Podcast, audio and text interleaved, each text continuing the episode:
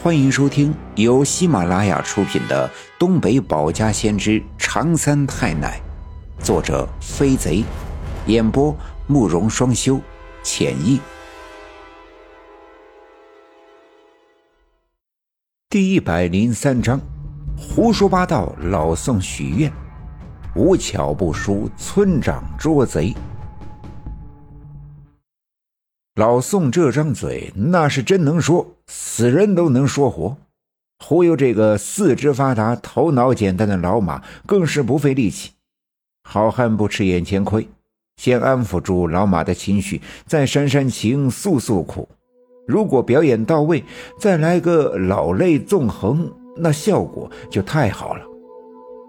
老马呀，这钱你放心，哥哥一定不会让你们白忙活。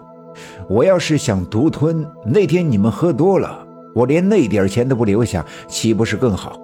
然后我再离开县城，你们上哪儿找我去啊？你说是不是，小梁子？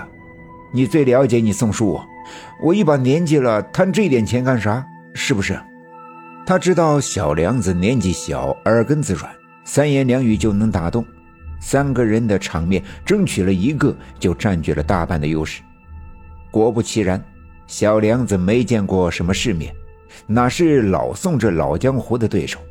听他这么一说，便开始点头，伸手拉了拉老马的胳膊。马哥，我觉得宋叔说的有道理，他，他要是真想黑咱们的钱，干脆一分不给咱们呗。其实这番话让老马听也觉得没毛病，见老马的眼神有些犹豫。老宋知道自己的这番话起了作用，知道机会来了，便低下头叹了一口气：“唉。”这一声却把老马和小梁子弄愣了，抬头看着老宋：“要说你们哥俩呀，真让我寒心啊！就光看见这两万块到手，总觉得自己分的少；你们总觉得这钱来的容易，跑两趟腿就到手了。”可你知道我为了这笔买卖操了多少的心吗？你们跟着我演一出戏就分到钱了，可你们知道我前前后后费多少劲儿吗？你们呐，现在对我动刀动枪的，还把我整进这个死胡同，你这是多让我心寒呐！唉，老宋唉声叹气，说到动容处，还挤出两滴眼泪。这两滴眼泪却让老马不知所措。你，你都都操啥心了？老马的语气变得犹豫不决。老宋心里暗喜。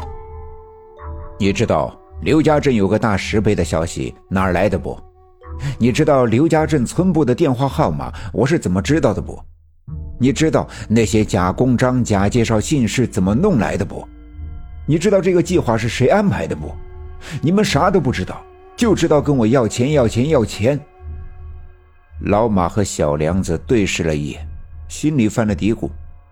也的确，一直觉得这趟活干的简单又痛快，开着车逛逛风景，还被老赵村长好吃好喝的招待伺候了一番，钱就到手了。但刚才老宋说的这些，还真没琢磨过。一时间便没了底气。老马的手里尽管还拎着那块砖头，却觉得比老宋矮了半截。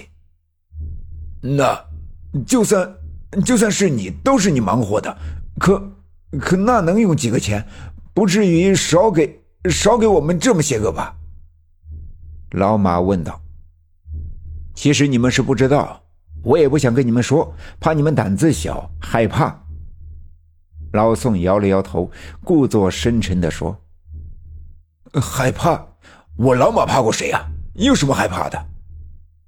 老马不服地说：“是，我知道你老马天不怕地不怕，头几年在县城还是有名号的，马王爷就是你，对不对？可你知道啥呀？这次指点咱们的不是普通人，不是普通人，那能是啥？”老马被老宋说糊涂了，一头雾水地看着老宋。老宋一看老马和小梁子的眼神，就知道两人已经被自己说动了，便往前走了两步，一把抓住老马的胳膊，顺势把他手里的砖头拿下来扔到一边。走吧，走，老哥哥，我做东，带你们去八大晃，咱哥们几个好好喝点好好唠唠心里的话。老宋果然巧舌如簧，这两个愣头青也果然不是他的对手。一番话下来，两人刚才的愤怒便烟消云散。跟着老宋一前一后的往八大荒走去。八大晃是县城最好的饭店了。其实八大晃饭店地方还不算大，前前后后也就十几张桌子。之所以说它是县城最好的，是因为它历史悠久，老板祖传的做菜的手艺。那几年文化大革命，饭店不敢开。关停了几年，也多亏这老板皮子倔、性子烈，才死活保住了这个旧房子，不然呐，早就给拆了。这两年国家政策好，他才又开了起来。